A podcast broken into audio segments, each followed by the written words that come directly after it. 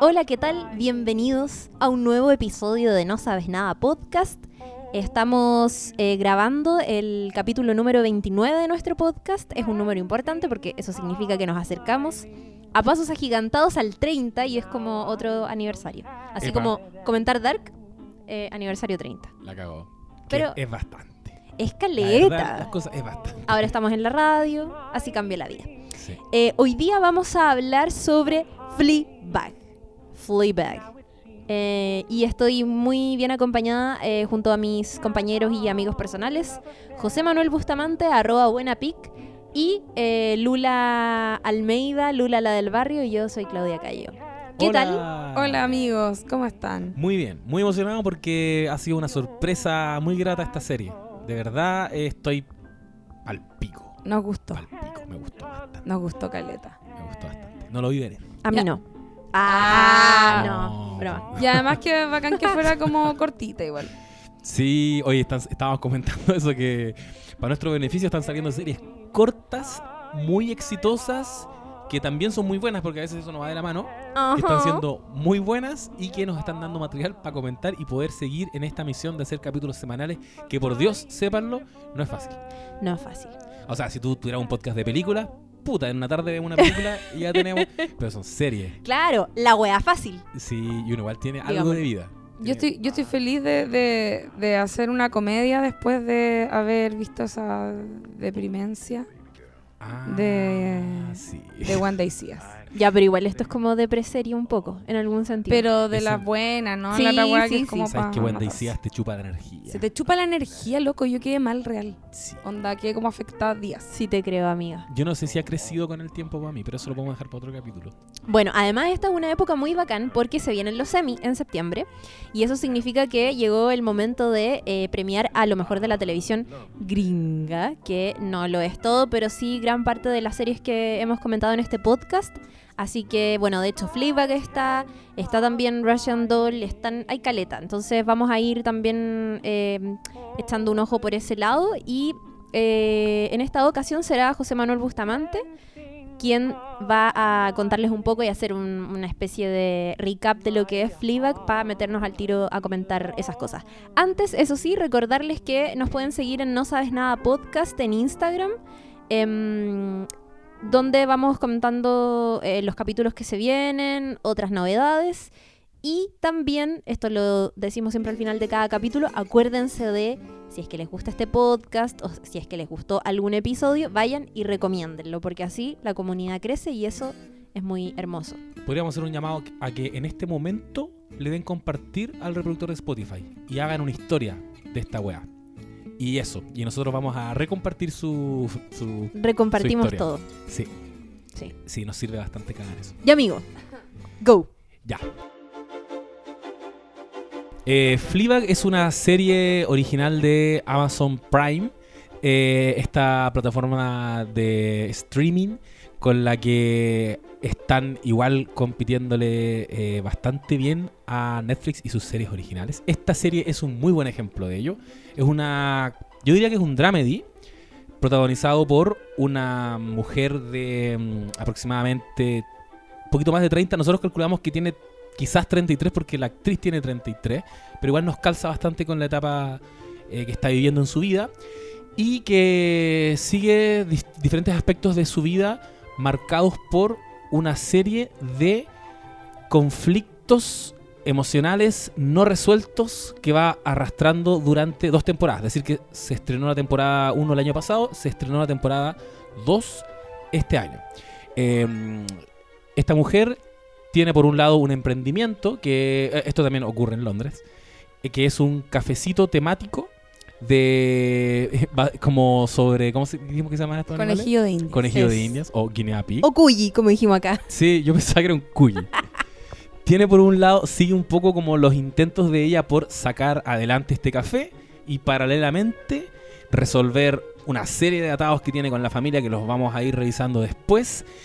Eh, em, poner en orden su vida afectiva sexual porque también va teniendo diferentes parejas a lo largo de estas dos temporadas y en esencia también lidiar con fantasmas que arrastra, especialmente uno que es muy importante que tiene que ver con la muerte de una amiga. Sabemos que hubo una persona muy importante en su vida, que no me acuerdo cómo se llama ella, Boo.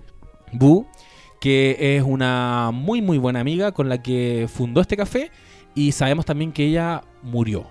Eh, en el desarrollo de la primera temporada vamos sabiendo en las circunstancias en las que murió y eh, eso va a finalmente penar hacia todo lo que vemos en la segunda temporada que también está marcada por la incorporación de un nuevo personaje muy bacán que es eh, un cura. La segunda, la segunda temporada. ¿Qué dije? ¿La primera? ¿La primera? No dijiste Ah, Dije la segunda, bueno, la segunda eh, está marcada por un, un personaje que de verdad se hace muy presente, marca una diferencia en la vida de ella, porque es un desafío superior en relación a sus conquistas anteriores. Ahora le está gustando un cura. Eh, eso es primera temporada del año pasado, segunda temporada. No, 2016. ¿En serio? Se demoró Oh, estoy sí, puro mintiendo. tres años. ¿La dura? Sí. Ah, bueno, entonces se estrenó el... Oye, hace bastante tiempo. 2016, sí. Me estoy desayunando con esto. El 2016, el año en que te conocí. Años que nos conocimos. Sí. ¿viste? Bueno, de hecho, eh, yo me di cuenta mientras veía el primer capítulo que yo ya había visto el primer capítulo y no me acordaba. Porque a, la, a Phoebe Waller Bridge, que es la creadora de la serie y protagonista, eh, yo la había, había escuchado algo sobre ella que era, que era una cabra interesante, que tenía estos proyectos y tiene un par de series más, o, ¿cachai? Como guionista y todo. Eh, y eh, me había interesado en ella y la había buscado y había visto eh, un poco de su serie anterior que es Crashing. Eh, y em, vi un par de capítulos de Crashing también, que me parece que esa está en Netflix. Y eh, luego había visto el primer capítulo de Fleabag y sabes que no, no lo había registrado en mi mente, me di cuenta mientras lo veía. No, cachá, Crashing. Oye, muy importante es decir que estamos comentando una serie que está que tiene muchas nominaciones al Emmy este año. Eh, está de hecho nominada a Mejor Comedia y en eh, Mejor Actriz de Comedia está Phoebe Waller-Bridge, que no solamente es la creadora, la guionista, sino que también es la protagonista de esta serie. Eh, tenemos también nominación en Mejor Actriz eh, Secundaria en Comedia, donde está Olivia Colman y eh, Sian Clifford, que es la, la hermana. Tenemos también nominación en em, actriz invitada en serie de comedia, que tenemos a Fiona Shaw, la tía de la tía Petunia de Harry Potter, que es su psiquiatra o su psicóloga, no me acuerdo. Oh, no había cachado que era la tía Petunia. Era tía Sí. Petunia, con razón. Sí. Yo veía esa cara y yo decía, esta vieja la conozco. Era tía Petunia y también tenemos mejor dirección en serie de comedia por el episodio 1 de la segunda temporada y eh, mejor escritura en serie de comedia también por el mismo episodio. Y eh, ahora que hablaste de, mm, de Fiona Shaw eh, y de que estaban comentando como otras series en las que ella, ella ha sido parte, Phoebe Waller-Bridge está como súper en la cresta de la ola porque también es la eh, creadora de eh, Killing Eve, que alta serie y también aprovecho aquí nota al pie de página, vayan y visítenla porque está increíble, acaba de sacar su segunda temporada a principios de este año. eh, donde está la Sandra Oh protagonizando. Y, y también es una serie eh, sobre mujeres, escrita por una mujer, entonces está bien interesante. Y Fiona Shaw también sale en esa serie. Tú escribiste sobre Varios. Sí, en CNN Chile. Pueden visitar el artículo. Lo pueden revisar. Ah, muy bien. Adiós. Me encanta. Eso. Oye, em, interesante Phoebe Waller-Bridge. A mí me... A ver, me gustó mucho su mente, cómo funciona, cómo, cómo se plasma eso en la serie. Pero además la encuentro tremenda actriz. Actúa súper bien. Eh, y, y la serie tiene esto, que oscila entre la comedia como hilarante y el drama de un momento a otro, porque los capítulos son súper cortitos y súper dinámicos y todo. Y de un momento a otro pasáis de estar cagada la risa y que te tiene una tallita buena a, weón, drama, llanto, eh, emociones desatadas, gritos, ¿cachai? Eh, me gustó Caleta eso en particular y, insisto, la actuación de Phoebe Waller-Bridge que está buenaza. Y que es algo que igual está ocurriendo bastante en, en este género que acuñaste tú, Lula, que es eh, como el, la depre serie. eh, comedias que, claro, tienen pic de momentos hilarantes y, y entienden que eso está siempre teñido de mucho drama, que, que lo hemos dicho acá también, pues la, la comedia al final es eso, pues darle una vuelta a weas trágicas que están pasando y es funciona especialmente acá en que todo lo que ella está experimentando está también marcado por una weá muy traumática que le pasó cuando que igual ya podríamos comentarlo que, Sí, po. que la, la amiga de ella se involucra, nosotros esto lo va, la serie lo va revelando de a poquito con un montaje eh, magistral en que te van eh, revelando pedacitos de lo que de experiencias que ella tuvo con su amiga, que están principalmente enfocadas en, instalar este café, en cómo les iba con el café. De repente tú cachai que la amiga eh, conoce, claro, conoce a un vecino, le gusta al vecino y tú estás entrando de que, ah, ya, como que tuvo algo con un vecino, eh, pero también sabes que ella parece que se suicidó. Al final, tú entiendes que ella tuvo una relación con este vecino, el vecino se la cagó con alguien y ella, eh, para llamar la atención de él, hace como se lanza a la calle esperando que le atropelle una bicicleta, pensando que quizás si queda como herida y hospitalizada, el weón la va a ir a ver y como una forma de llamar su atención, pero le sale mal y la terminan atropellando.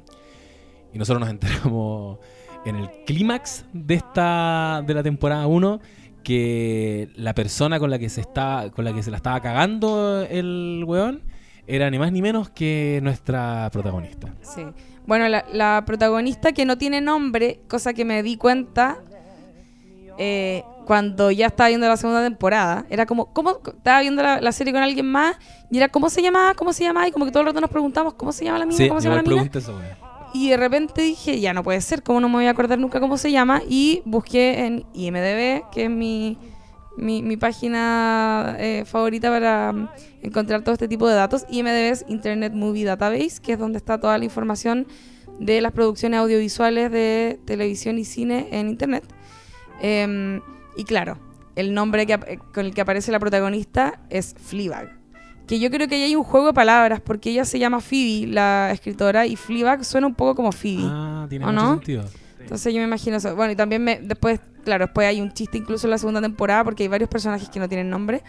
Cuando el personaje que interpreta Olivia Colman, que es la, la madrastra eh, y madrina, La odio. eh, gran actriz, además Sí. Olivia Colman, Brígida. y bueno, Onda tiene una ganadora del Oscar Palpico en su serie. Eh, ella en un momento cuando se va a casar con el papá, eh, lo va a presentar y no, no, se, no se acuerda del nombre y el papá tampoco tiene nombre. Entonces es como un chiste, yo creo, ¿cachai? Como es uno de los personajes que no tiene nombre, Sí. ¿me cachai? Eh, oye, a todo esto, eh, ya que habíamos hablado también de la tía Petunia y todo, el casting de Fleabag es, pero así, ma- de elite encuentro.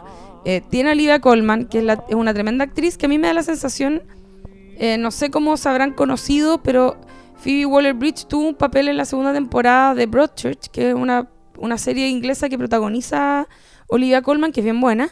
Olivia Colman con David Tennant, que es el- este gallo que hizo también Doctor Who en algún momento. Em, y ahí compartieron eh, Ah, set. ¿cachai? Entonces quizás de ahí se la llevó para allá, porque esa segunda temporada de Broadchurch es como desde el del 2015, que es un año antes, ¿no es cierto?, de que salga esta primera temporada de, de Fleabag. También eh, yo a mí me gusta harto la, la tele inglesa, cacho alguna serie, programa y cosas. Eh, y también ponte tú el, el gallo este que le, le ofrece el préstamo, con Sí. el que primero pelea, que después está en, en este retiro que como de hombres que odian a las mujeres y no sé qué. Eh, es Hugh Dennis, que es un comediante muy seco también. Así que nada, bacán. Él, me encanta así cuando... Soy fanática como de identificar cuando La zorra. aparecen actores o gente que uno cacha en, en producciones. Eh, y aparte tienen buenos papeles, ¿cachai? La, Olivia Colman, yo cuando la vi en el primer capítulo, segundo capítulo, dije, ah, va a ser como una aparición como estelar, onda casi que cameo y después chao. Y no, pues el personaje se mantiene ahí durante las dos temporadas. ¿Cachai que para mí, o sea, el elenco no me evocaba nada, solo Olivia Colman porque había visto The Favorite eh, este verano y Ídola. Pero igual es, rele- es relevante identificar a los actores, porque si tú me dices que este loco, el del préstamo, era un gran comediante, de alguna manera igual te da indicios que no va a ser irrelevante en la trama de ella. po. O sea, Yo podría, pensé que era como pasajero nomás. podría haber sido que sí, porque podría haber sido una aparición. Este gallo sale en un programa bien exitoso que no sé si todavía, todavía formará parte del panel, que se llama em, Mock the Week, que es como este formato inglés que tienen estos weones que lo replican en distintas temáticas, que es como Whose Line Is It Anyway, ¿se acuerdan de ese programa? Sí. Ya, la- ese formato es inglés. Y el programa en el que al- aparece es ese mismo. Entonces hace stand-up, ¿cachai? Hacen de todo Ah, en el... seco. Sí, eh, y analizan política, ¿cachai? Es bacán, es muy bacán.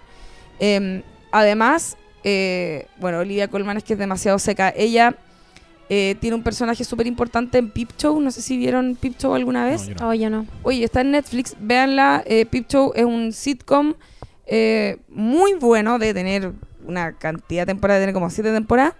Eh, súper, súper divertido. Y que a mí me recordó mucho eh, Fleabag a Peep Show.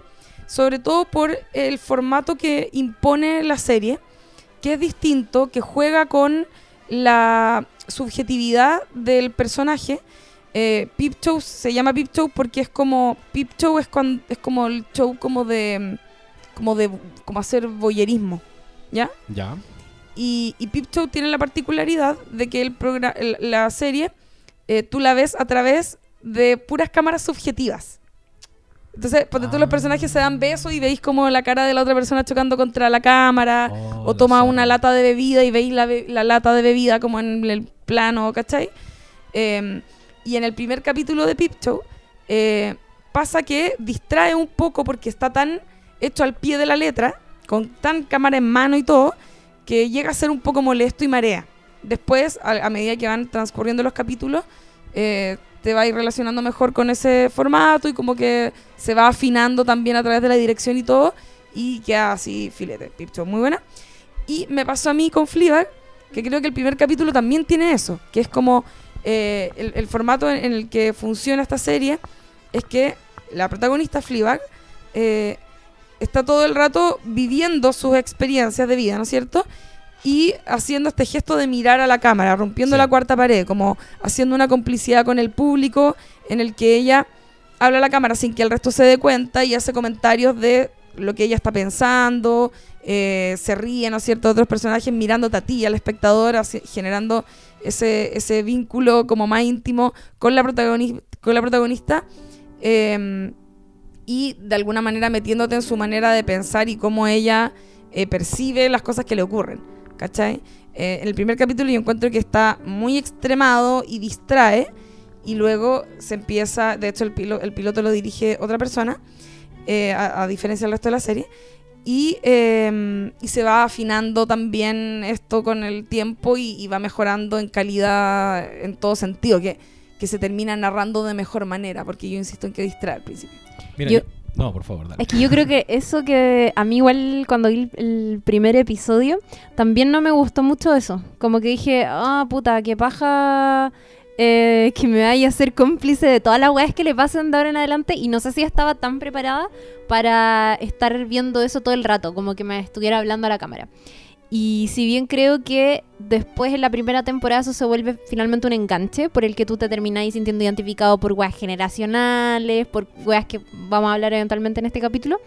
eh, y creo que en la segunda temporada se va a la cresta como hablando a la cámara y de hecho ella utiliza mu- muy, bien este recurso en toda la historia de amor que tiene con el cura porque el- es, el, es finalmente el cura el que se da cuenta o, o el- es el único personaje en toda la serie que eh, juega como con un poco de eso, ¿cachai? Como, como que están, no sé, mientras están teniendo una tensión sexual, todavía no hay beso ni nada, pero están básicamente como diciéndose uno el otro, nos gustamos.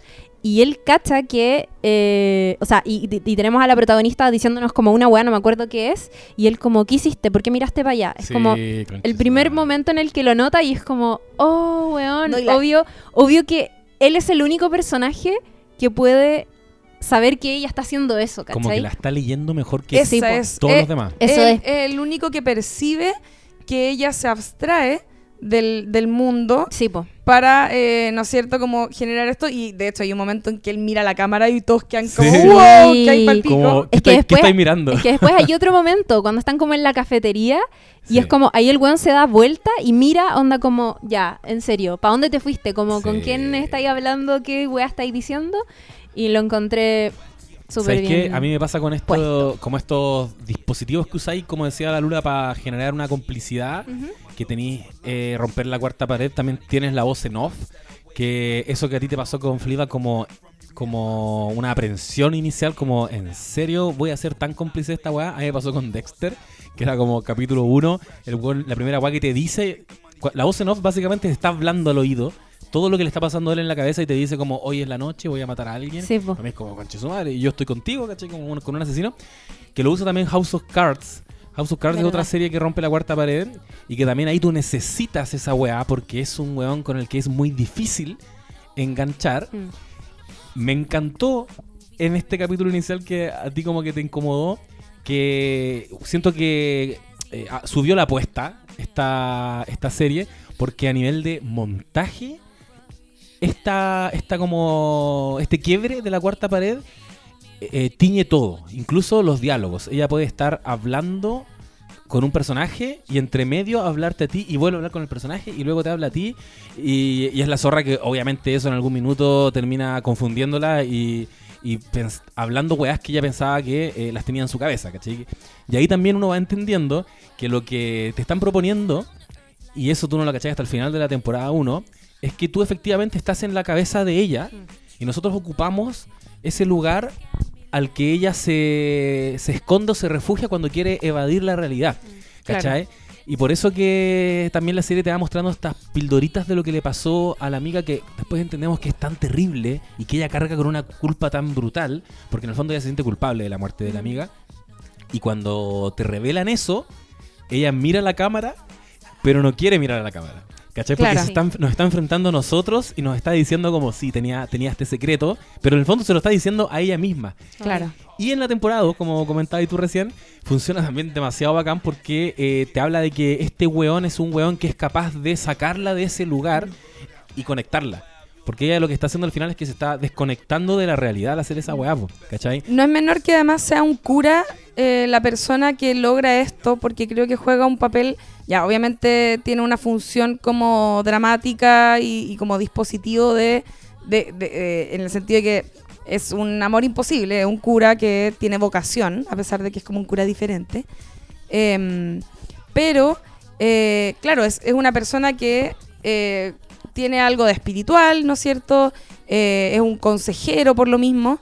Y eh, es la persona que va a lograr ayudarla quizás a lidiar con todas estas cosas que le pasan. Está la escena del confesionario eh, y, en general toda esta, esta que él sea capaz de percibir lo que a ella le está pasando con esto que dices tú, que es como una forma de evadir. Y eso me, me gustó Caleta, porque creo que en la segunda, a ver, en la primera temporada está muy bien, están muy bien plantados todos estos elementos. A mí me pasó que, por lo que se puede entender, es que la segunda temporada es la última, ¿no es cierto? Ella le dice adiós a la cámara, etcétera. Eh, y por lo mismo, para mí, la, la primera temporada es como se plantan todos los, todos los elementos que luego se arman de manera mucho más fina en la segunda temporada. Y, y lo primero que te plantan es esto, es que ella habla con la cámara. Eh, después vamos entendiendo que, claro, quizás esto incluso se generó a partir de la muerte de la amiga y es el lugar al que ella se abstrae para poder lidiar con las guas que le están pasando y no enfrentarlas con el drama que realmente eso podría cargar. Es que eso es. ¿Cachai? Entonces es como... eh, nada, ella está como... No, no sabe cómo lidiar con su tragedia y se escapa a este lugar constantemente eh, con chistes, que no es menor tampoco, Sí. está tirando la talla, Está, es Cuando en siempre verdad- cool igual, es como... y, y cuando, Nada me afecta. cuando por dentro en verdad está hecha mierda. Sí. ¿Cachai? Eh, esto, esto que decía de, de cómo en la primera temporada se van plantando todos estos elementos, eh, me gusta Caleta que lo- a nivel de guion está como muy bien eh, entramado todo. Por ejemplo, la, la- la figurita esta que se roba de la casa del papá, que era la escultura que había hecho la, la madrina, eh, que también se retoma hasta el final. O sea, el, último momento en que la vemos en, en el último capítulo de la segunda temporada, ella está con esa weá de vuelta en la mano, ¿cachai? Que representa finalmente a su mamá y un, y un montón de cosas. Eh, eso. Me pasó que esta, esta mm, a mí en general no me gusta mucho cuando pasa eso con las series, a no ser que esté ya como demasiado bien justificado, soy como bien mañosa. Por supuesto que en muchas ocasiones está súper bien justificada, en el caso de House of Cards y etcétera, pero en general cuando veo eso por primera vez en una serie no, no me gusta mucho. Sí. Y, y me pasó que hacia la segunda temporada agarré tanta intimidad con ella que como que cuan- en, la escena donde el cura descubre esta cámara, como que me dio pánico, como que me sobresalté porque era, en el fondo te está viendo a ti, Te está ¿cachai? mirando a ti, que Y eso, sí, pues, y eso que decía la Lula de, en el fondo, obvio que hace eso porque está tratando de lidiar con toda esta, con toda esta pérdida, con la culpa, con la ansiedad que tiene con respecto a la familia, las relaciones interpersonales y un montón de cosas. Eso se, obviamente que es así y eso se pone en evidencia cuando ella va a terapia con esta maravillosa Fiona Shaw y ella le dice como, ¿en quién confías? ¿Con quién hablas tus problemas? Algo así. Y ella como, mira la cámara. Y es como, sí, Boban, habla todo el rato con nosotros, ¿cachai? Y finalmente cuando logra eh, establecer un punto de, mm, o sea, un, un nivel de intimidad con una persona que es este sacerdote, que más encima es como un- una especie de, de- de amor imposible, eh, finalmente, claro, él descubre todo, todo este ejercicio que ella hace, o al menos lo sospecha. Sí. Y cuando al final de la, de la segunda temporada, cada uno, ¿cierto?, toma su rumbo y ella es como, bueno, ya, Filo, es como, se despide de nosotros, ¿cachai? Y se va alejando y nos dice como, Filo, no, no, no, no hay más, como que probablemente este quiebre me haga... Tengo que, tengo que tratarme, ¿cachai? Tengo que verlo, ya no, no son ustedes con los que tengo que, que hablar estas weas y Ya todo, no los necesito. y se va alejando y es como, chao. Y se da vuelta de nuevo y es como, no, en verdad, adiós. Sí, Me encanta. Sí, Sí, weón. Yo creo que a uno tampoco quizás de entrada le agradan este tipo de recursos porque tú querís que sea como, como súper purista la serie en ese sentido. Claro, es poco limpio. Es poco limpio, en general como que los flashbacks, como que mucho tiempo se habló de que Game of Thrones no usaba flashback hasta que usó Mm. flashback. Eh, es como que te faltó, yo creo que guionísticamente no tuviste recursos para contar una weá, por lo tanto eh, usaste esto otro. Claro. ¿Cachai? Eh, pero a mí me encanta que justamente esta serie, esa weá está tan bien, está como tan fusionada con la historia que es imprescindible. Onda, nosotros somos parte de, de su vida. Sí. Estamos en su cabeza, al final eso éramos, ¿cachai? Éramos su- una parte de su cerebro. Es que esto, claro, los recursos como la voz en off y los flashbacks Claro. son como mal mirados a nivel de guion, porque tienen esto que dices tú, que es como, en el fondo te estáis valiendo de un recurso súper facilista para poder explicar algo que tú en teoría deberías explicarlo en imágenes. Claro. ¿Cachai? Entonces, si no tiene un uso, por ejemplo, el, el- tú hay un muy buen ejemplo que era, eh, tú José, digo, eh, que era el de, el de Dexter, que es como estáis, estáis con- contando algo por una línea, que es la línea de pensamiento del protagonista, y otro que es lo que tú ves. Entonces, más encima Dexter hace un... Es, puta, es genial porque el weón es, es un psicópata, pero es súper chistoso. Sí. Es súper divertido. Entonces, claro, ese relato que, que te mantiene, ¿no es cierto?, Eh, ligado a él y a su eh, pensamiento y, y- y- y en su intimidad, eh, no, se, no necesariamente tiene que ver con lo que tú ves luego en la serie, ¿cachai? Claro. Como, va- en el fondo son líneas de trama distintas de alguna manera, ¿cachai? Vais descubriendo al personaje eh, en, en- como en matices que no podríais verlos quizás en eh, solo la acción, ¿cachai? Sí, Entonces, están- está bien, ocup- está bien Sí. ocupado, ¿cachai? Y lo mismo con los flashbacks. En el caso de, de- bueno, los tenía flashbacks que eran a veces eran muy literales y como que era todo demasiado como en el pasado el weón tomó un libro y después está el libro en el presente. Es como, está muy ligado, muy como todo muy demasiado entramado. Pero es los... Pero, pero, está bien, pero está bien usado igual, ¿cachai? Está bien usado. Y acá también, el- la forma en que se integra esto dramáticamente, porque te dais cuenta que es un tema como psicológico, emocional, de trancas que tiene ella, es como, ah, ok, era por esto, se justifica para atrás entonces toda esta weá que hemos visto todo el rato de ella hablándole en la cámara. Y eso, puta, está muy bien, muy bien hecho. Bacán. Y además que, no sé si lo dijimos, pero Fleabag tiene un, un origen en el teatro. Como que ella pensó esta serie primero, antes de que incluso pensarla para la televisión y todo. Eh, esta weá era un monólogo que ella iba a presentar como en, en un festival en Edimburgo. Y era, duraba solamente 10 minutos y tenía que ver con un relato personal íntimo de una mujer eh, como ya entrando a su vida adulta, sobre una experiencia de una noche. Por eso también la serie parte con, con ella tirando. Sexo anal, verdad. Cuando se pregunta si es que tienen verdad el ano muy dilatado. Me encanta. Oye, y Maravilloso. esta escultura que tú, tú mencionabas antes, Lula, que es la que, que es- también está la zorra, porque también te demuestra que la serie está en un nivel un poquito. Está como un- una escalafón más arriba de otras series con las que uno podría compararla. A mí me pasó que, que me evocó mucho, ponte tú, eh, a Louis, que también es una serie de un comediante mostrándote eh, su vida cotidiana. Es- ambas son series muy cotidianas que abordan, uno podría decir, en el caso de Louis, dos aspectos de su vida. Uno es como el rollo vocacional, profesional, de cómo es desempeñarse como comediante. Y lo otro eh, son sus relaciones y personas que entran y salen de la, de- de la historia. Grande preserie, Luis. Grande preserie. Pero son tramas como más, son como más verticales, podríamos decir, porque son capítulos más autoconclusivos. Acá tú necesitas ver el capítulo anterior para entender el capítulo siguiente, en el caso de Claro. Fleabag.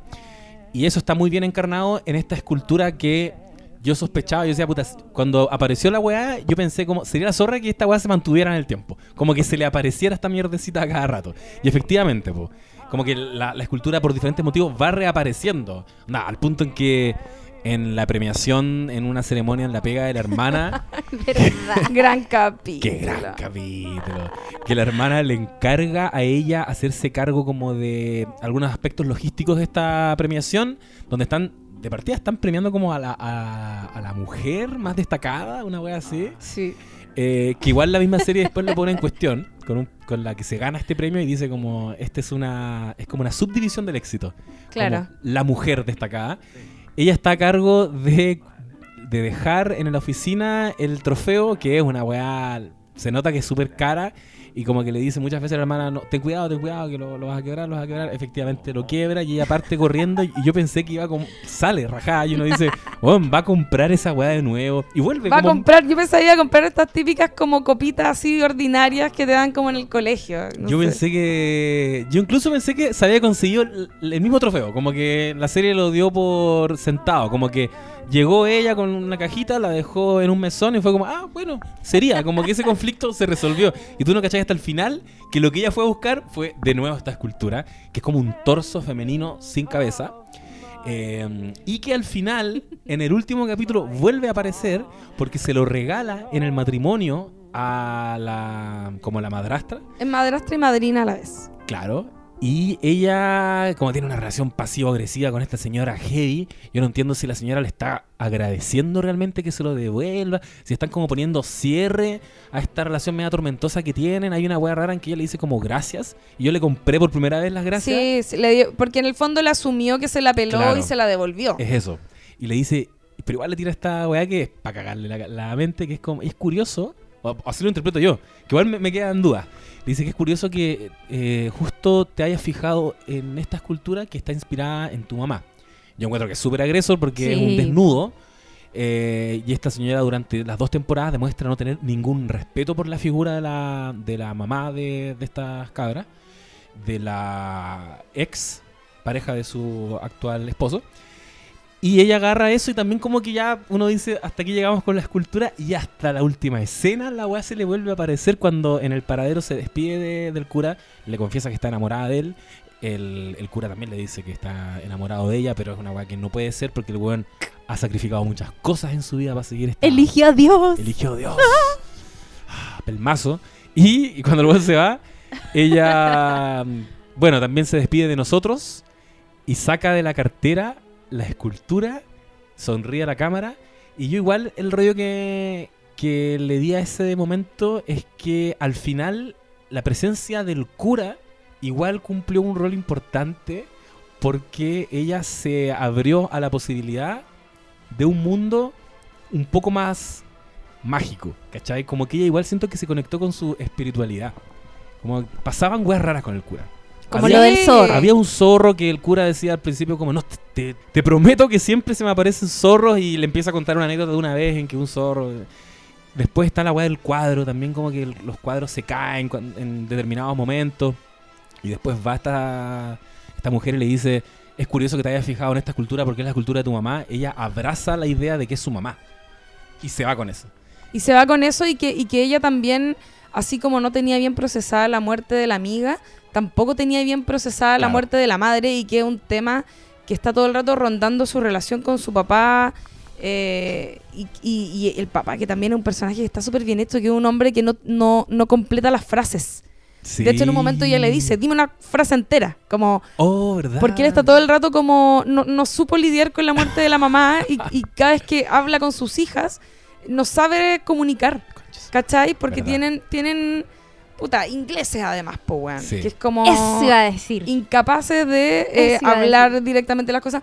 Por eso también se agradece tanto, yo creo, el personaje que tiene Fleabag, que es como, de, de, de la Fleabag, me refiero a Phoebe Waller-Bridge, que es como una weona que dice todo directamente, que se manda a cagar, ¿cachai? Que es como, se sale un poco de lo, del, del, de este como personalidad como flemática que tienen en general los ingleses, que está muy bien, representada en la hermana, todo esto, que pedazo de personaje la hermana, muy buena actriz además También, nominada. También, ¿También nominada? Sí. Puta, buen- buena actriz y gran personaje y qué bonita relación que hay entre ellas dos y cómo se van, cómo van eh, solucionando sus problemas y asumiendo que también como que se tienen la una a la otra. eh, en- al principio es como que se odian y tienen una relación muy fría y después hacia el final se apañan caleta. De hecho, es bacán cuando la hermana al final, cuando tiene a ella en algún momento, ¿no es cierto? Eh, ya asumió y, dejó a su ex, ¿no es cierto? Que fue este tipo que además trató de darle un beso a, a. Em, y ella eh, le gusta este tipo como finlandés que se llama Claire, igual que ella, que me da mucha risa eso. Y que es horrible. Y que, no, pero es como un güey muy amoroso. No me carga. Y, y pero el, el ex, Oh. el ex esposo de la buena es del terror. Y, eh, y ella le dice una weá muy bonita que le dice. eh, El, el finlandés en el fondo está por tomar su vuelo de vuelta a Finlandia y Fleabag le dice, pero bueno, anda a perseguirlo al aeropuerto, como en las películas, ¿cachai? Así, bueno, momento romántico. Y la hermana le dice, bueno, la única persona por la que yo iría a, a un aeropuerto como a hacer esta locura sería por ti. Oh. Ay, es muy bonito eso. Precioso. No sabemos cómo termina la historia de la hermana con, con el otro Claire, el Claire No. con K, pero, pero se asume que le fue bien igual. Ahí Sí. tienen para sacarle punta a una posible tercera temporada. Ya voy a eh, tirar el dato que tengo sobre eso, pero antes quería eh, notar el pie sobre lo que dijiste sobre los ingleses. Siento que la, la conducta de la madrastra eh, con sus hijastras, Claro, ¿eso? claro, sí. es muy... Es como yo pensaba, si, si en verdad ellas hubiesen tenido esa relación tan problemática acá en América Latina, como que esta weá no se resuelve así, ¿cachai? Sí. Claro. Y allá es como... mm, Se pegan una cachetada y el otro día ella como sonriendo, Oh, feliz. Y esa weá es muy inglesa, esa weá no pasa en otras partes, siento. Eh, y tiene que ver como con esta mm, como con este carácter que siempre se así como se habla de los ingleses como que tienen los dientes chuecos como que la correctitud también es una weá muy como siento idiosincrática idiosincrásica no sé cómo se dice sí. eh, de ellos y me llamó la atención. Y lo del papá y, y cómo este papá es medio torpe, en, la boda se le queda atrapado el zapatito, pobrecito, y va su hija y a ayudarle. Eh, en el primer capítulo de la serie, ella va a tocarle, no me acuerdo si en el primero, pero creo que sí, ella va a tocarle la puerta y, y el papá le abre a la hora del pico con, y su hija está claramente afectada y él no sabe cómo reaccionar y le dice como, hola, eh, como, ¿qué necesitáis? O como, y es como, "Eh, nada, te vine a ver. Eh, sí, bueno, es muy tarde. Así como, weón, reacciona, es tu hija, ¿cachai? No sabe. Ah, Inepto. Y- pero caché que tú dices que aquí en Latinoamérica se resolvería de otra forma. Yo creo que en Latinoamérica, excepto en Chile, que debemos ser como el país menos latino de Latinoamérica. Claro, como que acá Y se siento que resguardaría la apariencia. Igual somos como muy Sí. Mm. de contener todas las weás. Por eso yo creo que también quizá todos aquí, me imagino, en la mesa, en algún punto nos identificamos mucho con estas Sí. situaciones. Eh, y otra weá que la distancia quizás de la idiosincrasia, por ejemplo, gringa, que como antes citaba el ejemplo de Louis, también me acordé mucho de Atlanta, que igual hay como eh, adultez muy poco resuelta, que un poco esa es como la tónica de todas estas series que están triunfando últimamente y por las que quizás también uno conecta tanto, que es como gente que la está cagando un poco en la vida adulta y antes era como antes era como Friends o no sé, eran como eh, sitcoms familiares, ¿cachai? Yo tenía atados con, la- con los papás. Bueno, siento que, eh, que a diferencia de esas otras series, la idea de la familia es muy relevante, ¿cachai? Es un tema y, y- y es súper evidente, es un conflicto permanente en su vida, la muerte de la mamá, la relación con el papá, la relación con la hermana, pero pareciera que series como Atlanta, uno con suerte sabe quiénes son sus familiares, que está Paperboy que es el primo, pero sería, en el caso de Louis, es como que ah, hay un hermano por ahí que de repente ve, no le cae bien, pero pico, no es tema, porque yo tengo mi vida, él tiene su vida. Acá siento que están todos mucho más cruzados. ¿Cachai? Como que. Sí, es verdad, se sale un poco de lo que uno ve normalmente en estas culturas más, más desapegadas del núcleo familiar y de estos lazos como inque- inquebrantables que tenemos los latinos, que es como estáis cagados, como que tu familia es tu familia y estáis obligado a tener relación con ella a pesar de que a lo mejor te lleváis como el hoyo. Eh, está bueno que en esta serie, de hecho, el, el círculo es súper cerrado siempre. Sí. Estáis todo el rato relacionándote con los conflictos no resueltos que tenéis con tus familiares. Veía a la madrastra a pesar de que te cae como el hoyo. Con el papá igual, a pesar de que claramente hay una comunicación pésima, igual nomás. Con la hermana, que como que se juntan a pesar de que parecieran no tener nada en común. Sí. Pero igual hay un amor y hay una, una relación que se sostiene en base eh, al, al- al- a los lazos sanguíneos, pero también como a, a entender que es el soporte que tiene. De hecho, ella en algún momento, cuando está con la, con la psicóloga, eh, dice que no tiene amigos. ¿Cachai? Y es como, ¿verdad? Pues, o sea, tenía a su amiga que murió, que era como su amiga familia, que ella traicionó o, o siente que traicionó y siente una tremenda culpa por eso. Em, pero más allá de eso, es como que no tuviera amistades. ¿Cachai? Sí, y bueno, eso también siento que nos identifica mucho más a nosotros que efectivamente eh, uno no tiene ese grupo de amigos grandes. O sea, quizás voy a hablar por mí, pero siento que. Si habla por ti, José, Bueno, yo en verdad... Chile 2019, tú Yo- te haces de. Yo, de yo full par, familia, amigos, familia. pero así como un grupo grande de amigos, Sí. estilo Friends. En Sí, que, a cagar. Ya, palpico que yo. No, yo no, yo tampoco. No, yo siento que como que genera un lazo también. Con una persona, dos personas, me las sacáis y seguramente terminaría hablando a la cámara también. Porque. Y tratar de reconectar con mi familia y como que ahí vuelves porque sientes que esa gente siempre va a estar. No sé, yo siento que culturalmente pareciera que igual tenemos mucho más vínculos con eso que con lo que nos proponen los gringos de ese desapego donde filo, la familia que como que ya fue, ¿cachai? Ahora este es tu, Mm. esta es tu nueva vida. Ah, yo, Sí. fu- yo full amigos son la familia. Oye, a- yo creo que tenemos que hablar sobre esta cosa generacional que ya medio que deslizaste acá, como sobre cómo hacemos amigos o nos sentimos en relación a la familia. Pero antes, em, hablar sobre la tercera temporada, porque no está tan confirmado. De hecho, ella hizo la primera temporada en 2016, pensando que iba a ser solo esa temporada y chao, me retiro. Pero fue como ya, démosle otra oportunidad, en verdad, ya igual quieres hacer algo, no sé. Y em, hay un, hay un video que no sé si han cachado que el Hollywood Reporter hace como unas round table de actores en comedia, como de y son Sí. actores así pero de primer nivel, onda Maravilloso. una conversaciones muy bacanas. Y hace muy poquito subieron una conversación de puras eh, mujeres haciendo comedia. Y es bacán porque hay eh, así primer nivel. Está, por ejemplo, Natacha Lione, está la Maya Rudolph por esta serie eh, hay que tiene con Fred Armisen, que eh, Forever creo que se llama. Eh, está la Jane Fonda, de otra generación por Gracie Frankie, y está Phoebe Waller-Bridge. Y me llamó mucho la atención porque eh, es un bueno, el, video es larguísimo, pero está bueno porque son puras huevonas así, puta, secas, ¿cachai? Haciendo comedia hoy días que son muy, muy relevantes, conversando sobre por qué hacen comedia, por qué escriben comedia y cómo se han sentido con respecto al formato a lo largo de sus carreras, o como qué cosas han ido descubri- descubriendo y todo.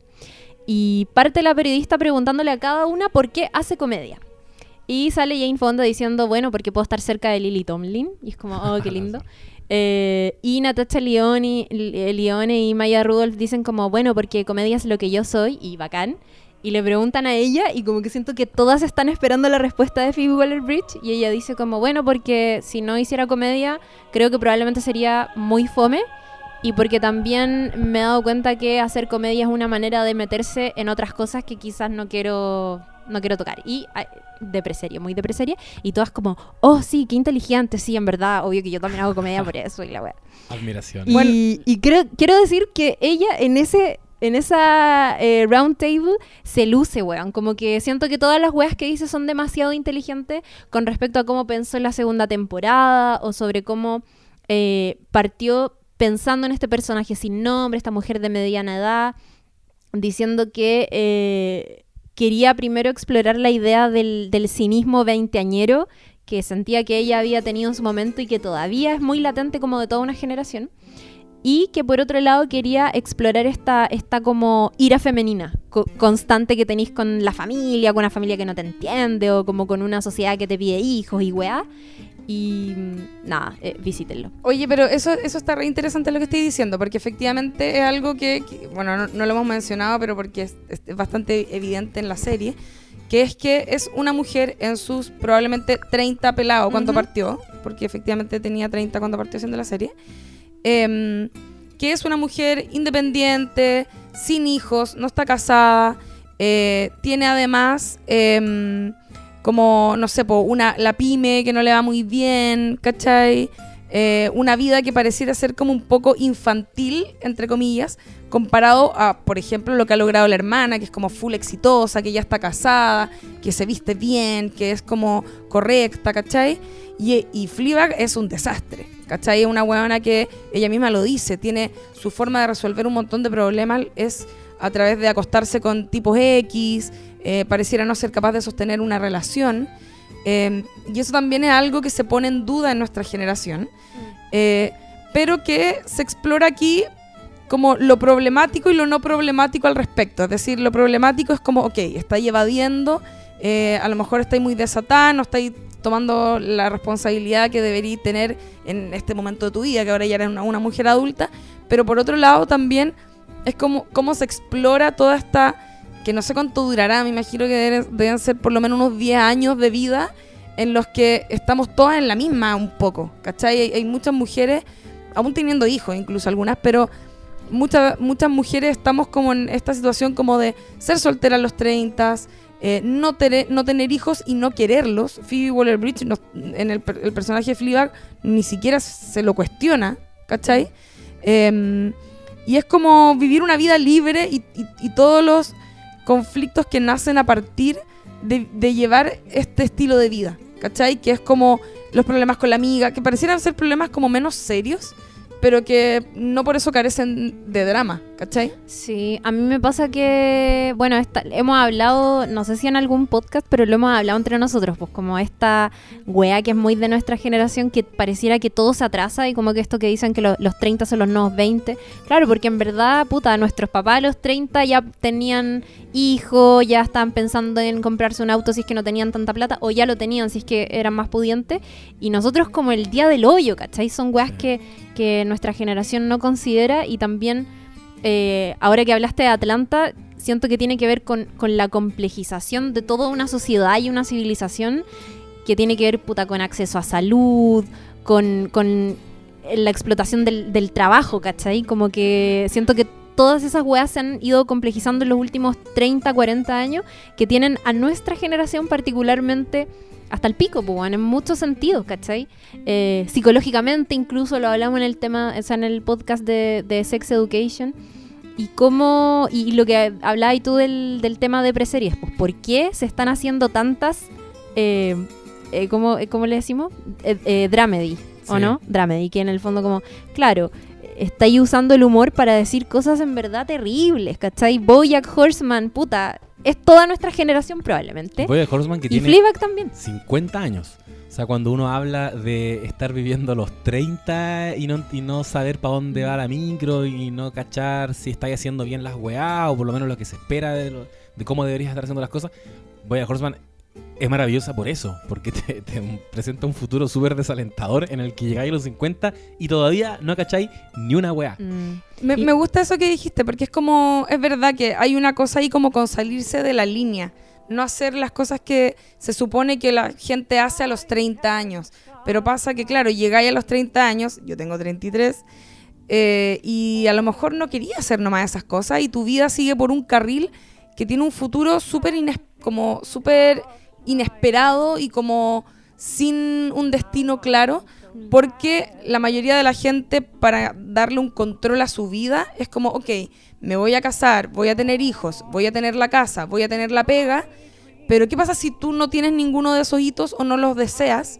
Eh, quedas libre, pero a la vez esa libertad pareciera a veces como tener un piso muy frágil, Sí. ¿cachai?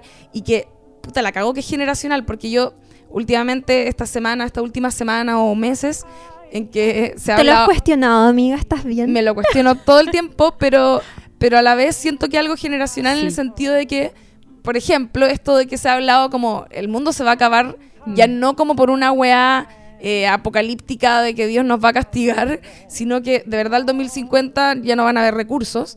Yo siento que esa desesperanza nuestra generación la lleva de manera iner- como muy inconsciente. Totalmente. Está instalada ahí. Sí. Y eso define caleta la forma en que tenemos de vivir nuestras vidas, las elecciones que tomamos, de querer solo viajar y no poner el pie para la casa, ¿cachai? Como estamos todos haciendo proyectos, proyectos, proyectos, porque es como que, bueno, no sé, queremos como sentir que estamos vivos, ¿cachai? Porque sabemos que no tiene mucho sentido quizás planificar tanto a largo plazo. Claro, Totalmente. y esto de tener mucha, entre Aplausos. comillas, sí, la cagó. es que eso es, weón. No hay futuro, Pa' mí, al como menos. dicen en Dark. Vamos a tomar un minuto para llorar Bueno, Dark, Yo pensé de hecho, es decir, otra vamos a tomar serie un que quiere también. Vamos a hablarnos de lo mismo. Pero esa weá que decís tú, pues, como la libertad asusté. por un lado, pero que también te deja a la deriva, porque una weá es eh, renegar de seguir el conducto regular de lo que deberíamos estar haciendo, pero esa opción también es tentadora, porque te genera una cierta paz, te genera una cierta tranquilidad. Estás haciendo lo que la sociedad espera que hagas, y si no te lo cuestionas mucho, todo bien. Y esta Mm. cuestión avanza, y la casita, y el matrimonio, y los hijos, y el perrito. Sí. Y cuando, no sé si optas o por algún motivo te vas por otra línea, es como, ya, ¿y qué se hace, cachai? Y pareciera que hay una generación, efectivamente, y quizás no ni siquiera treintañera, cuarentona también, hasta cierto punto, Sí. Que lo está haciendo y está como construyendo una alternativa nueva. Y así como nos está pasando a nosotros aquí en Santiago de Chile, le está pasando a la protagonista de Fleabag en Londres, le está pasando a un negro rapero en Atlanta, le está pasando a un cuarentón que es Louis C.K., ¿cachai? También hay un componente de clase, sí. Porque yo creo que una weá que me gusta Sí. caleta de, de Atlanta es que la situación en la que lo está haciendo él es la situación de ser un negro pobre. Eh, estoy hablando de Donald Glover o Aaron en la serie. eh, y que eso evidentemente tiñe su realidad porque no tiene una red de apoyo. Y de hecho lo dicen y lo comentamos en el capítulo de Atlanta que lo pueden revisar que lo, lo- lo hacen súper explícito. Tú cuando eres un negro no tienes espacio a equivocarte. ¿Cachai? Y este weón lo está intentando igual. Onda, quiere ser el manager de un rapero el año 2019. Lo está intentando. La diferencia de, con- de la protagonista de Fleabag, por ejemplo, es que si ella se equivoca con su cafecito, igual está la hermana que tiene un colchón económico importante. Igual está el papá que El se compró una sí. casa en Italia o en Francia. Es Sí. verdad eso que dices como de la- del componente de clase y también creo que tiene que ver con el país donde se sitúa la historia, porque pasa que eh, los ingleses tienen mucho más derechos, han sido históricamente súper políticos, la- lo- no sé, por el movimiento feminista como obrero nace allá, ¿cachai? Entonces como que eh, son buenos que han luchado caleta por lo que tienen y que han- tienen, tienen más garantías, tienen más derechos. Eh, hay, hay, obviamente hay ingleses pobres y con mala educación y todo, pero dentro de todo igual tenía un sostén. En cambio, lo- los gringos, bueno, están cagadísimos, están peor que nosotros. Esos buenos no tienen vacaciones, no tienen postnatal, no tienen ni una weá, tienen un sistema de salud que también se los caga, ¿cachai? Entonces, como que creo que también por ahí se notan esas diferencias eh, caleta, ¿cachai? Desde el público que ve esta serie hasta los que la están creando. Ahora, Phoebe Waller-Bridge, por la historia, cómo se plantea el personaje y el contexto en el que eh, ella nace, ¿no es cierto? Su, su contexto familiar, la red de apoyo que tú mencionáis. Claro, igual se nota que hay, que hay gente cuica, como de la alta cultura un poco igual Sí. también. Phoebe Waller-Bridge es como parece que viene el mundo del teatro, también hay algo con eso. Teatro más clásico, digo. Pero es real lo que tú dices como la diferencia política, porque por ejemplo, igual tú puedes disfrutar una serie maravillosa británica como Shameless, que te muestra, ¡Ay, la amo! te muestra la situación clase obrera y que, y que yo siento que nos identifica caleta. Esa weá podría ser como una, como una periférica chilena y aún así... Fiona, Fiona lo es todo. Qué maravillosa. es una gran serie que también invitamos a que la vean. Y aún así tú sientes que tenés razón. po. De hecho, el papá es un borracho Mm. que está viviendo del De del apoyo Estado. estatal, ¿cachai? Sí. Puede hacerlo, ¿cachai? Puede existir ese personaje que obvia- obviamente en Atlanta no, no va a existir. Igual, eh, en- volviendo un poco como a lo psicológico, yo creo que nuestra generación eh, y la que está arriba de nosotros es es súper consciente de que muchas veces no está bien, pero, pero no sé si como que no, no tiene las herramientas para solucionar esos problemas porque la salud mental es muy cara o porque como que si en algún momento nos hubiésemos vuelto medios ineptos como para, eh, no sé, Juan, decir lo que siento, como que, no sé, me pasa eso. Y, y de hecho la, la Fleabag siento que vive todo el rato con esa wea, pues ella sabe perfectamente que no está bien por, el, por, por la muerte de esta mejor amiga y por el sentimiento de culpa que tiene. Y recién, varios capítulos como que va al terapeuta, ¿cachai? Y mientras tanto, placer inmediato, sexo, con el primer weón que se me atraviese. Y filo, y así lo voy a solucionar. Harto copete, que también los ingleses son más curados. Me caen bien igual en ese sentido, las minas son todas y copete. curadas. Y lo dicen. Totalmente El mi país. cuñado, que es un canche su madre. Oye, el saco wea grande. Oh, que- Lo detesto. Y el, hijo, weón- y el hijo, weón.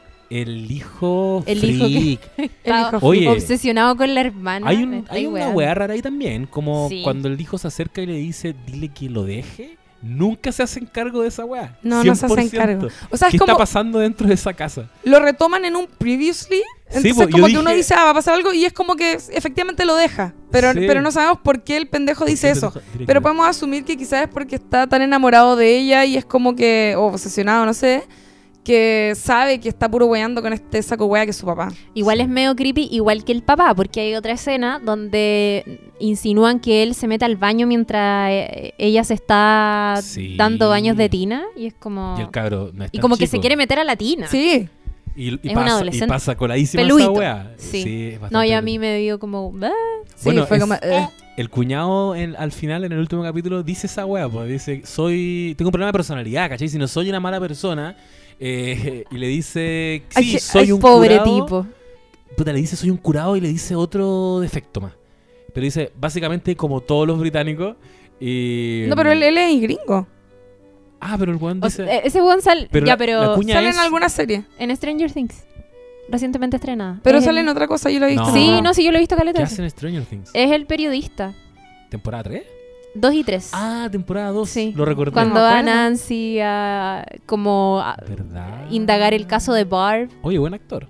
Sí, buen actor. Me cayó muy bien. Y, y sabéis que en Stranger Things tiene el mismo papel medio de huevo, ¿no? Sí, es que Medio. está bastante pintado para eso. No cachaba que era inglés, que era, que era gringo o británico. El rollo es que el bueno igual hace como una radiografía de los británicos y Fleabag mira la cámara y hace como sí. Es como Es sí, que sí. tiene un punto. Somos todos unos borrachos.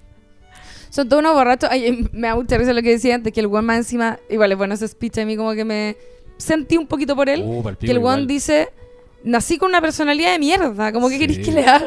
Obvio que sí, amigo. A mí me dio mucha risa la escena en que están comprando zapatos. Están viendo qué regalarle a la hermana porque está de cumpleaños. Y el Sí. weón sale penoso, probándose unos zapatos. Como, oh, te odio, weón. Te habla Insoportable. porque hasta ese punto el one no me caía mal. No, ahí, que- ahí, ahí te- No. de hecho lo han mostrado muy chistoso todo el rato. Sí, eh, pero es porque uno, de nuevo, pues, como la loca te está hablando a ti, ella lo, ella lo valida a él. Como que si nosotros nos enfrentáramos a este personaje de cero, quizás nos habría caído mal.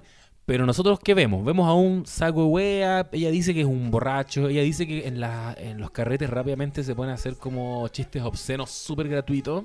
Pero bueno, uno como que no le quiere decir que es alcohólico porque en realidad es chistoso. Y tú dices como, bueno, si ella lo pasa, yo también, pues, ¿cachai? Claro. Y empezáis como a apañarlo en su, en Igual- su talla.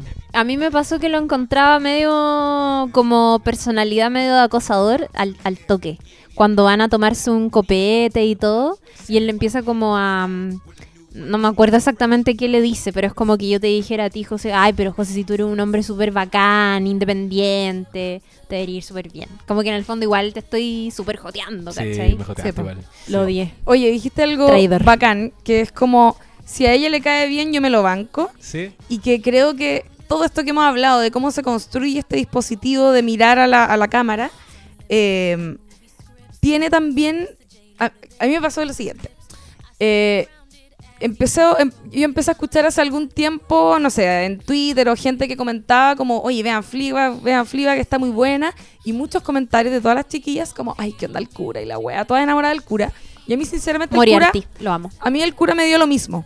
Ya no, no, no. lo- no necesariamente me lo quería comer, ¿cachai? Pero me lo banco entero porque es el mino que le gusta a mi amiga, ¿cachai? Como Sí. que ella es mi amiga, donde me pasó esa wea. Como que la guana te está hablando ta- tanto todo el rato y me sentía aparte full identificada para el pico con el personaje, como que tiene... eh, es, es un... No sé, pues con la hermana me, me puede caer bien el personaje, pero yo no me identifico con la hermana. Fleabag se parece mucho más a la personalidad que uno puede tener, por las que hablamos también generacionales y todo. Eh, que yo sentía eso, era, es- ella es mi amiga, como que tenía como una sensación Brígido. de esta weona eh, per- podría pertenecer a mi círculo, como que tiene una, una weá que me que conecta conmigo y me está contando sus cosas y me estoy sintiendo identificada y actúa de maneras parecidas y entiendo hasta sus arrebatos y sus tonteras y más en gracia y como que, no sé, No siento hay que que entenderla, hay que quererla. pero Sí. como que además hay como todo el rato una sensación de, de estar como espiando un poco en la vida de alguien Sí, y eso que- te conecta brígido con el personaje, weón. Sí, yo también la vi como con la óptica de eh, a raíz de un post en nuestro Instagram, como yo cuando tú subiste la imagen del cura había visto una sola temporada, Ya. entonces para mí fue como quién es este weón, pero muchos corazones y mucho amor y dije, oh, bacán, se viene un weón bacán que la gente lo va a querer, no el wea de la temporada 1 que era este weón que andaba en moto.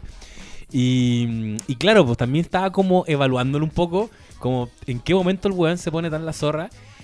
Y puta, tenéis mucha razón, Lula, porque en la escena en que finalmente se comen eh, en la iglesia y que pareciera que ahí van a culiar, se cae un cuadro y el weón como que da media vuelta y se va muy atormentado porque está teniendo una crisis vocacional y de fe y todo el rollo. Y mi primera sensación igual fue como culeado, ¿cachai? Porque es como, ¿por qué tengo que apañarte tanto a ti? ¿cachai? Como, efectivamente, es el weón que se está comiendo mi amiga. Y no estoy tan in- interesado en tu crisis de fe, ¿cachai? Y estás, estáis esperando hasta el final de esa escena, por lo menos esto me pasó a mí, si ella, ¿cómo se lo va a tomar ella ese momento? Porque yo pensé que la serie ahí iba a generar un quiebre, como, ah, la, para la loca es un wea, ¿cachai? Porque puta, eh, calienta sopa, se dio media vuelta y se fue, pero sin embargo ella como que sonríe. Inmediatamente para mí fue como, ah, buena, Pero es que Sí, ella se ríe buena. de todo, hasta de lo más trágico. se la perdonaste, ¿cachai? Sigo contigo, nos gusta el cura entonces. A mí me encantó, el, me encantó la trama del cura, a diferencia de la Lula. Me, me fascinó de partida que fuera eh, Andrew Scott, que es Moriarty en Sherlock, otra serie inglesa, aplausos, gran serie.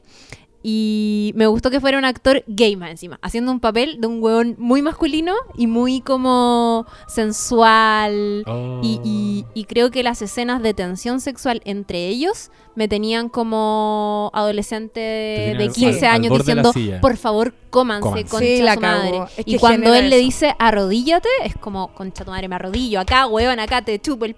todo. Sí, yo también pensé que Yo iba igual por ahí. pensé que quería chupar el pico. Oye, eh, Igual pensé, qué bueno, no cachaba que el loco era gay, pero sí, me acuerdo que él salía en Pride, en, que es una película inglesa Ya. como del 2014, que es, se trata de eh, cómo se generan como las primeras marchas del orgullo, creo, en, en Inglaterra, como en los años 80. Ay, perdón.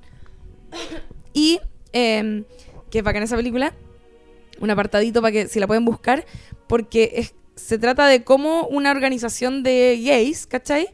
Eh, en los años 80 eh, se alían con eh, unos trabajadores de fábrica que están en huelga y de un pueblo culiado charcha así y que son los únicos hueones que le dan el apoyo a estos, a estos locos, ¿cachai? O sea, como que los gays apoyan la huelga de los trabajadores de una fábrica y a la vez estos hueones también apoyan a los gays y como que juntos logran armar esta marcha del orgullo y es bacán. Pride se llama la película. Sí, me Muy han recomendado caleta. Es súper buena. ídolo. Y eh, me encanta cuando establece este vínculo emocional con él, porque finalmente cuando se acuestan y están tirando, ella dice, no, weón, esta weá no la van a ver completa, así que, pa, bajáis la Sí. cámara. Y es como, "Ah". Y- Estoy y feliz por ti, amigo. Gran Y, momento. para mí de nuevo es como conectarse con el momento, pues si nosotros Sí, somos somos su punto de fuga, ¿cachai? Nosotros Sí, po, exacto. Entonces como sabéis que filo con ustedes. no nos necesitas. Sí, ahora a disfrutar. disfrutar. Has establecido un lazo emocional real que sientes de verdad. disfrútalo. Oye, qué bueno que Amiga. reivindiques que sea gay, porque hace poquito hablaba con alguien, de hecho, que como que, no sé, la industria celebra caleta cuando un actor o actriz hetero encarna a un gay y eso puede ser eh, causal de nominación a los Oscars, porque es como, como un hetero pudo dejar eso a un lado y comerse a alguien del mismo sexo y es como, conche su madre, me pongo de pie. Y sin embargo, todo el tiempo, actores y actrices gay siempre han tenido que tener su como su rollo afectivo sexual oculto para poder hacer un buen desempeño como a personajes hetero y así que bien ahí. Gran observación, gran observación. Eso ha sido el episodio 29 de No Sabes Nada podcast, dedicado a Fleabag y a Phoebe Waller-Bridge porque son como un uno. Eh, recomendación personal, por favor, vayan y visiten Killing Eve, que está buenísima. No tiene nada que ver con Fleabag, de hecho, ella no sale, pero escribe y dirige y eso, aplausos.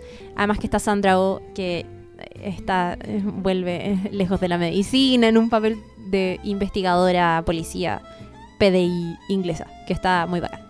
Em, palabras al cierre, José Manuel Bustamante.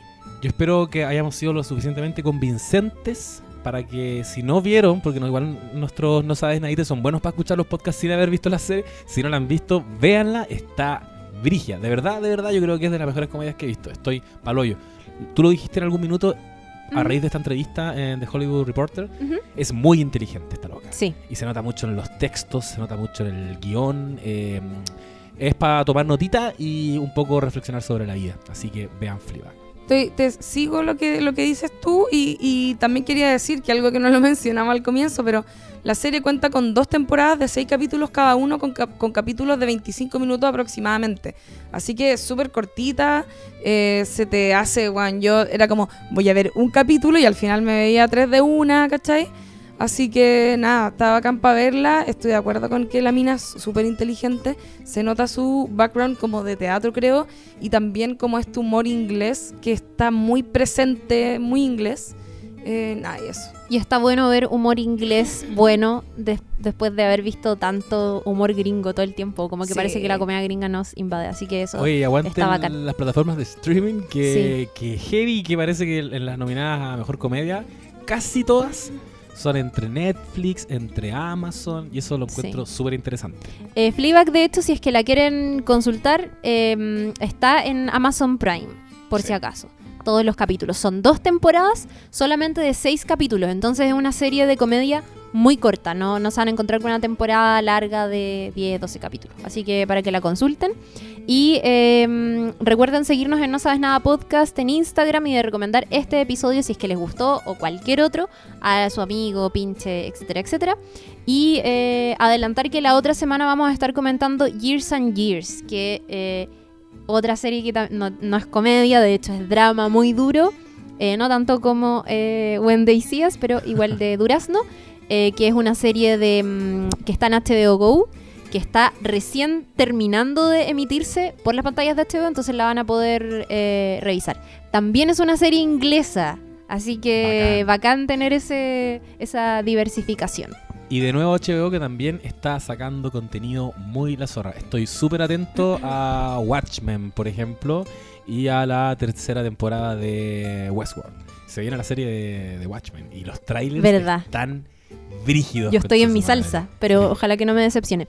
Algo que no dijimos y que este podcast como que sueña con ir a un eh, festival de series que se hace en Sí. España, Sí. que eh, vamos, va a estar Isabel Waller-Bridge, que es la hermana de Phoebe y que es la eh, persona que está a cargo de la banda son- de la música de Fleabag.